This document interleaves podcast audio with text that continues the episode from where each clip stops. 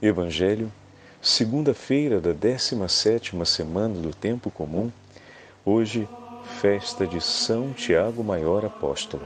O Senhor esteja convosco, ele está no meio de nós.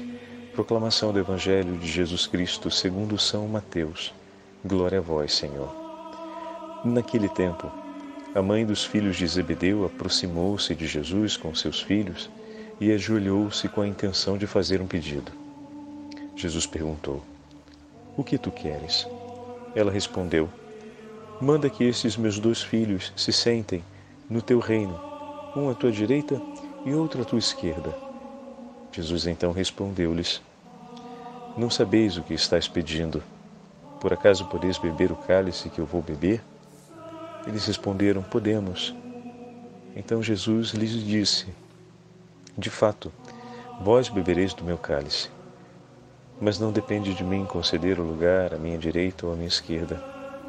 Meu Pai é quem dará esses lugares àqueles para os quais ele os preparou. Quando os outros dez discípulos ouviram isso, ficaram irritados contra os dois irmãos. Jesus, porém, chamou-os e disse: Vós sabeis que os chefes das nações têm poder sobre elas e os grandes oprimem. Entre vós não deverá ser assim. Quem quiser tornar-se grande, torne-se vosso servidor. Quem quiser ser o primeiro, seja vosso servo. Pois o Filho do Homem não veio para ser servido, mas para servir e dar a sua vida como resgate em favor de muitos. Palavra da salvação. Glória a vós, Senhor. Segunda-feira da 17 semana do tempo comum, hoje, festa de São Tiago Maior, apóstolo. Em nome do Pai, do Filho e do Espírito Santo. Amém. Queridos irmãos e irmãs, hoje a Santa Liturgia nos leva para o vigésimo capítulo do Evangelho de São Mateus e nos entrega essa grande festa do apóstolo São Tiago, que é chamado de Tiago Maior, por ser Tiago irmão de João, filho de Zebedeu. Tiago foi o primeiro dos apóstolos a ser martirizado, ainda por Herodes, estima-se que por volta do ano 42. Na Espanha hoje nós temos uma grande festa, porque o país é consagrado a São Tiago. Temos na cidade de Compostela uma grande devoção aos restos mortais de São Tiago, a quem se dedicou essa célebre basílica e a quem se declara a evangelização das terras espanholas. Olha que coisa bonita, meus irmãos. A igreja celebra a festa hoje do martírio do primeiro apóstolo do Senhor, o primeiro a entregar a vida por amor a nosso Senhor do grupo dos doze. E o evangelho que chega até nós, o evangelho que a liturgia reserva para a gente no dia de hoje, é aquele em que a mãe dos dois irmãos intercede diante de Jesus pedindo-lhe uma graça em favor de seus filhos. Com a ajuda de São João Crisóstomo, nós vamos mergulhar hoje na nossa meditação nesse trecho do vigésimo capítulo do Evangelho de São João. Mas eu queria trazer aqui presente uma coisa. Como é importante que uma mãe tenha sempre o cuidado de pedir ao Senhor o que é melhor para seus filhos. Poderíamos dizer que o pedido que ela fez foi um pedido de uma grandeza que ela mesma não tinha consciência. Mas de qualquer forma, meus irmãos, estejam atentos. O pedido dessa mãe introduziu um diálogo de amor entre Jesus e seus filhos. Perceberam isso? Através da súplica dessa mãe, o Senhor se volta para os filhos e começa um diálogo com eles. Um diálogo, como nós vamos ver agora com a ajuda de São João Crisóstomo, que os traz para mais junto do seu coração. Ou seja, que os levam a desejar com mais afinco a vida que vem do Senhor, ou seja, a caminhar unidos a Cristo. Podeis beber do meu cálice, do cálice que eu vou beber, receber o batismo que eu irei receber. Como vamos ver São João Crisóstomo falar, o Senhor não fala do sofrimento, do martírio que eu vou passar, mas usa a imagem do cálice que eu vou beber. E não fala somente do sofrimento e do martírio que espera quem me segue, mas que eu também vou receber. Em todos os momentos, o Senhor não apenas apresenta a exigência, mas ele também se apresenta junto. Que beleza e que significado esse modo de falar de Jesus, que nos apresenta as exigências da vida evangélica, sem que em nenhum momento nosso coração corra o risco de pensar que estaremos sozinhos ou abandonados por Ele. Porque tudo aquilo que abraçaremos e enfrentaremos, o faremos porque o Senhor está por nós e conosco. Então, para a gente poder meditar no Evangelho de hoje, vamos aproveitar e acompanhar as palavras de São João Crisóstomo e na, na sua homilia sobre o Evangelho de São Mateus. Os filhos de Zebedeu pedem a Cristo: Deixa-nos sentar um à tua direita e outro à tua esquerda. Aí a gente pode pensar já de cara, né? Mas como assim? É que no Evangelho de Marcos a pergunta vem, eles aparecem juntos na pergunta, enquanto no Evangelho de Mateus a pergunta vem feita explicitamente pela mãe deles. Que resposta lhes dá o Senhor? E aí onde que os dois relatos se encontram, Padre Fábio? No fato de que quando o Senhor dá a resposta, não deu a mãe, deu resposta a eles, né? o que mostra a diferença entre a narração de um texto e de outro é o objetivo do autor em focalizar o episódio né? e as, o desdobramento do episódio, mas em ambas as narrativas a resposta do Senhor é a eles, o que mostra que o pedido da mãe está unido ao desejo do coração dos filhos. Aqui poderíamos abrir um parênteses saindo do texto de São, de São João Crisóstomo por um instante. É, as mães, a mãe pede algo de grande importância para a vida de seus filhos. É um pedido que supera até a sua própria capacidade de compreensão, que talvez esteja muito limitada em ter o sucesso da glória. Mas o pedido dela alcança o desejo da comunhão e da aliança que está no coração de Deus, ainda que ela não veja isso ela pede, pede o bem para os seus filhos, até onde ela consegue entender o bem, mas Deus está disposto a oferecer um bem que é infinitamente maior do que aquele que ela pediu. Mas eu não pedi tudo isso, mas Deus dá muito mais do que aquilo que pedimos, como fala a Sagrada Escritura, não é verdade? Deus nos dá muito mais. Então, que beleza sabermos isso e que beleza sabermos também perdoem essa tosse que vai acompanhar a gente um pouquinho na meditação de hoje, de entendermos também que o coração dos, fi dos filhos se associa ao coração de sua mãe. Ou seja, a mãe deseja o melhor possível para o coração de seus filhos, o que é de melhor da parte de Deus por eles, e eles também querem o que Deus tem para eles de melhor. Como é bom, né? Como é importante pedirmos essa graça, que o coração da nossa família esteja em sintonia na hora de suplicar a Deus as graças do céu. Como é bom quando os nossos corações estão em sintonias a desejar aquilo, os segredos do amor de Deus que estão separados para nós. Como é bom provarmos essa sintonia e vivermos essa sintonia desejarmos isso na oração e buscarmos também isso no convívio cotidiano, a ponto de falar com Jesus sobre isso. A compreensão e a limitação deles ali era muito grande, mas o Senhor demonstrou prontidão para oferecer infinitos bens por cada um deles e confirmou isso, né? Como nós vamos ver agora. Então, voltando ao texto. Que resposta lhes dá o Senhor? Para mostrar que no seu pedido nada havia de espiritual, e se soubessem o que pediam, não teriam ousado fazê-lo pela grandeza, diz: Não sabeis o que estás pedindo. Olha que interessante.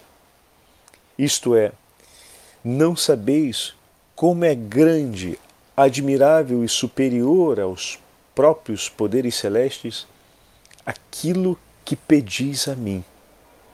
Percebem a disparidade entre onde os olhos e o interesse deles estão em alcançar um benefício da parte de Deus e a grandeza com a qual Deus recebe aquele pedido que foi feito, porque sentar à direita e à esquerda, que a mãe eles compreendiam como a direita e a esquerda de um trono no tempo, num reinado de superação do poder e do domínio dos romanos,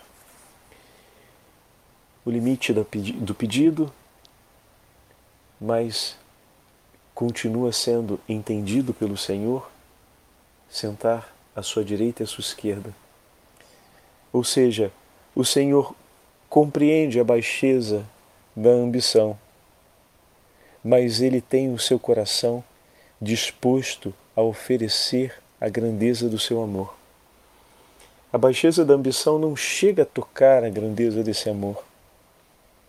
O Senhor então os ajuda a compreender onde estão, mas não para dizer, pediu errado, então não vou dar nada, ou então, esse pedido é muito medíocre, vocês têm que repensar o que vocês estão pedindo. Mas o Senhor coloca claro aonde o pedido está, a baixeza, né, o limite do pedido, mas ele fala da grandeza, a partir da grandeza do lugar onde ele está e das graças que ele quer oferecer. Como é bom, né? Como é bom sabermos isso. A generosidade com a qual o Senhor nos, nos olha. Às vezes chegamos atabalhoados e ainda muito limitados pelos nossos olhos e os nossos sentidos profundamente influenciados pelas ambições e pelas coisas desse tempo mas o Senhor nos olha sempre com os olhos da eternidade. É como se Jesus lhes dissesse, continua São João Crisóstomo, vós me falais de honras e de coroas, eu, porém, de combates e de suores. Ao perguntar-lhes por acaso podeis beber do cálice que eu vou beber? É como se ele dissesse: Vós me falais de honras e coroas, mas eu vos pergunto: podeis beber do cálice que eu vou beber? De, falo então de combates e suores. Não é este o tempo das recompensas, nem é agora que minha glória há de ser manifestada. Mas a vida presente é de morte, morte violenta de guerra e de muitos perigos. Reparai como o Senhor, caríssimos irmãos, os atrai e exorta pelo modo de interrogar. Ele não perguntou: Podeis suportar os suplícios? Podeis derramar vosso sangue? Mas indagou aos irmãos, dizendo: Por acaso podeis beber o cálice? e para estimulá-los. Ainda acrescentou o cálice que eu vou beber. Assim o Senhor falava para que, em união com Ele, se tornassem mais decididos a dizer sim. Chama sua paixão de batismo, para dar a entender que os sofrimentos que haviam de trazer uma grande purificação para eles e para o mundo inteiro. Então os dois discípulos lhe responderam: Sim, podemos. Prometem imediatamente, cheios de fervor, sem perceber o alcance daquilo que estavam dizendo, mas com a esperança de obter o que pediam. Olha que, que bonito, né? A delicadeza da pedagogia do Senhor. E aqui, mais uma vez, aquela característica do coração dos apóstolos, a prontidão na resposta. Mas essa prontidão da resposta, ela não acontece sem que o Senhor tenha tido a delicadeza do seu testemunho. Ele não fala do sofrimento, como diz São João Crisóstomo, né? Do sofrimento espírito, mas ele, é, é explícito, mas ele chama isso de cálice, e do cálice que ele vai beber, ele se coloca por primeiro, se coloca junto. Né? Depois chama de batismo, pois a cruz e a paixão que ele irá suportar é para purificação não só deles, mas do mundo inteiro. E eles imediatamente respondem: Podemos. A prontidão da resposta dos apóstolos também também acontece, né? Porque o Senhor antes foi generoso, delicado, próximo, amável, porque o Senhor cuidou deles. A prontidão que tem um grande valor, né, de mérito na vida dos apóstolos, não aconteceu sem que por primeiro o Senhor tenha agido com tamanha delicadeza em favor deles. Vamos continuar. Que afirma o Senhor? Pergunta São João Crisóstomo. De fato, vós, deverei, vós bebereis do meu cálice e sereis batizados com o batismo com que devo eu ser batizado. Grandes são os bens, caríssimos irmãos, que lhes anuncia o Senhor, a saber, sereis dignos de receber o martírio e de sofrer comigo. Olha que lindo. Terminareis a vida com morte violenta e assim participareis da minha paixão. Então, esses os dois as duas declarações que o Senhor faz diante do que eles falaram. De fato, vós bebereis do meu cálice e sereis batizados com o meu batismo. Ou seja, sereis dignos de receber o martírio, de sofrer comigo, e terminarão a vida participando da minha paixão. Continua o Senhor, mas não depende de mim conceder o lugar à minha direita ou à minha esquerda. Meu Pai é quem dará esses lugares àqueles para os quais ele os preparou. Somente depois de lhes ter levantado o ânimo e de tê-los tornado capazes de superar a tristeza, e depois de ter entregue a eles esses dois tesouros, afinal o Senhor está declarando para eles, né? É importante compreendermos isso. Ali naquele momento, os apóstolos, faço esse parênteses, né? Os apóstolos ainda não conheciam, não tinham a completa profissão de fé, mas o Senhor já estava declarando para eles que participariam do seu martírio, que receberiam o martírio e que participariam da sua paixão. Olha as duas grandes promessas que o Senhor já está declarando ali. Diante daquele podemos, ainda tem muita água para passar debaixo dessa ponte. Vejam isso. Ainda tem todo o caminho até Jerusalém, ainda tem toda a paixão para suportar, ainda tem todo o mistério da ressurreição para ser vivido, mas o Senhor já ali naquele momento profetiza e declara: que eles participarão da sua paixão e receberão o martírio sofrendo junto com ele. Olha que grande tesouro, que grande profecia o Senhor está declarando, né? Então, tudo isso se passa ali, antes do Senhor, enfim, corrigi-los daquilo, daquilo que pediram, né? Então, só depois do Senhor falar isso tudo, é que ele então vai dizer: quanto a sentar à minha direita e à minha esquerda, não compete a mim, mas o meu Pai dará esse lugar para os que estão preparados.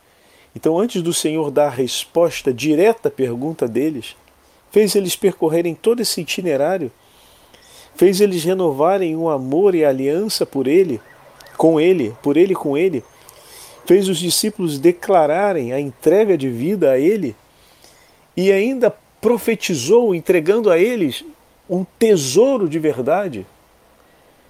entregarão a vida comigo e participarão da minha paixão. E aí só depois é que o Senhor, digamos assim, deu a resposta, desiludindo aquela ambição. Então, baixa de querer um lugar à sua direita, à sua esquerda, num reino desse tempo. Somente depois, escreve São João Crisóstomo, somente depois de lhes ter levantado o ânimo de tê-los tornado capazes de superar a tristeza, é que corrigiu o pedido que fizeram. Então os outros dez discípulos ficaram irritados contra os dois irmãos. Versículo 24. Vedes como todos eles eram também imperfeitos, escreve São João Crisóstomo.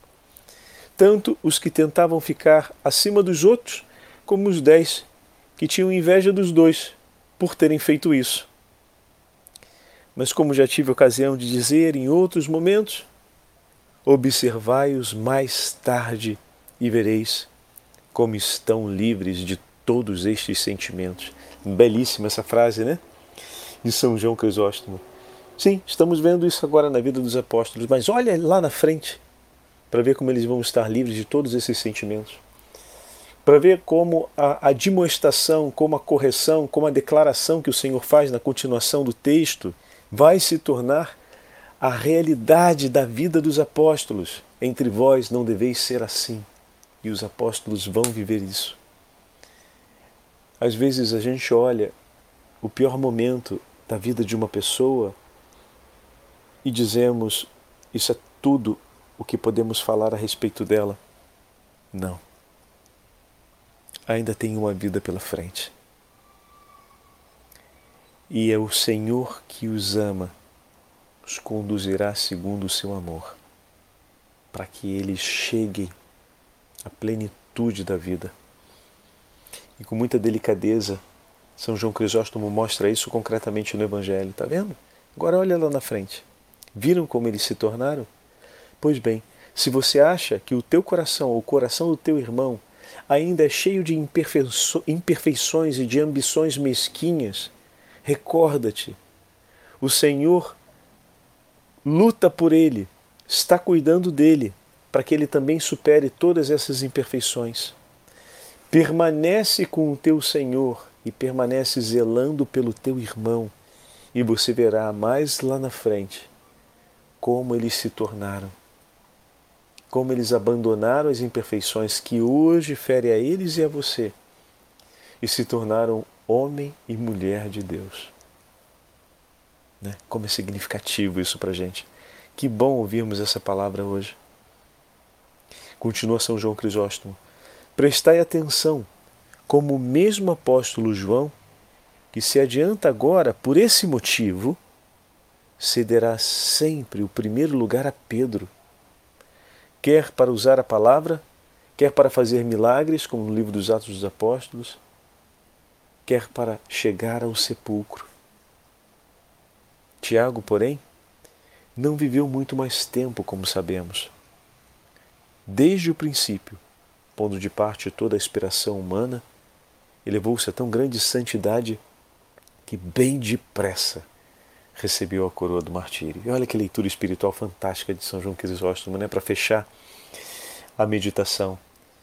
Se ele foi o primeiro a seguir, foi porque com grande elevação, correu de maneira veloz o caminho da santidade. Entre aquele momento e o momento da sua morte, ele foi o que percorreu o caminho mais curto, né? porque todos os outros seguiram muito além dele na vida. Mas é entre aquele que tinha as imperfeições e aquele que entrega a sua vida no martírio por amor em comunhão com Cristo, olha como foi rápida a corrida dele na direção da santidade.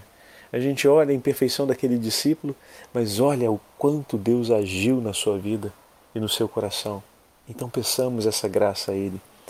Cuida de nós, Senhor, e pela intercessão de São Tiago, inspira-nos um caminho de conversão no qual nos coloquemos e nos entreguemos inteiramente, voando na vida de santidade. O Senhor esteja convosco, Ele está no meio de nós pela intercessão de São Tiago Maior, e de todos os santos apóstolos do Senhor e da Beatíssima Virgem Maria, Rainha dos Apóstolos, abençoe-vos o Deus Todo-Poderoso, Pai, Filho e Espírito Santo. Amém.